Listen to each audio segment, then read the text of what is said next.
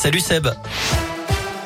Salut Cyril, salut à tous et on regarde l'état du trafic. Pour commencer, une bonne nouvelle, pas de difficultés particulières sur les grands axes de la région à 15h. À la une, Nordal, il faut que tu dises la vérité, même si elle est horrible. Au deuxième jour du procès de Nordal Lelandais aux assises de l'Isère, l'un de ses anciens amis l'a supplié de tout raconter pour Maëlys, la petite fille de 8 ans qu'il est accusé d'avoir tué et puis pour sa famille. La cour continue aujourd'hui d'examiner la personnalité de Nordal Lelandais. Une ex-petite amie a témoigné ce matin évoquant un homme jaloux, colérique, menaçant qui ne respecte pas les femmes. Cet après-midi, la cour doit entendre Sven Lelandais, le frère de l'accusé qui refusait de témoigner dans un premier temps.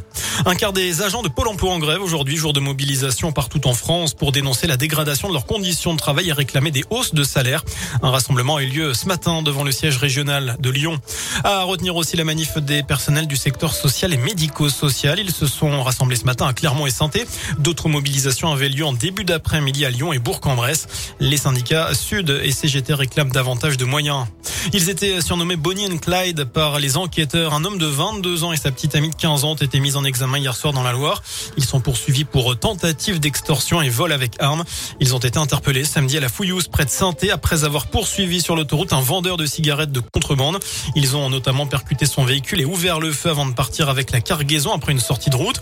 Une semaine plus tôt, ils avaient essayé de voler une voiture de marque à Feur en tirant sur son propriétaire sans l'atteindre. Le jeune homme porteur d'un bracelet électronique a été placé en détention provisoire à la Talaudière. Elle a été remise en liberté dans un foyer sous contrôle judiciaire.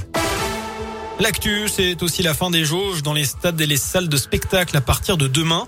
La France lève progressivement ses restrictions liées au Covid. Ce mercredi marquera aussi la fin du télétravail obligatoire, même s'il reste recommandé trois jours par semaine. Et puis le port du masque ne sera plus obligatoire en extérieur.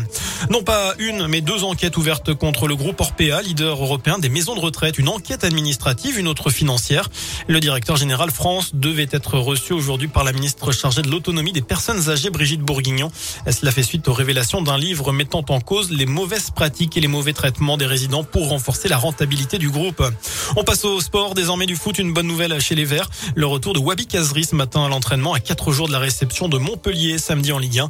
La SS qui a conclu son mercato hier avec l'arrivée de deux nouvelles recrues, l'attaquant Enzo Crivelli et le défenseur Falay Sacco. À suivre ce soir, Lyon face à Marseille. Match de la 14e journée de Ligue 1 qui avait été interrompu en novembre à cause d'un jet de bouteille sur le Marseillais Dimitri Payet. OL, OM, c'est à 21h à Dessine, à huis clos. Et puis on termine ce scoop en fois avec un mot de la météo, bien évidemment. Malheureusement, les éclaircies se feront rares aujourd'hui. La grisaille domine cet après-midi dans la région et les températures sont plutôt douces pour la saison comprise entre 6 et 8 degrés. Voilà pour l'essentiel de l'actualité. Je vous souhaite une excellente fin de journée. Le prochain point avec l'info, bien évidemment, à 16h. Merci Seb.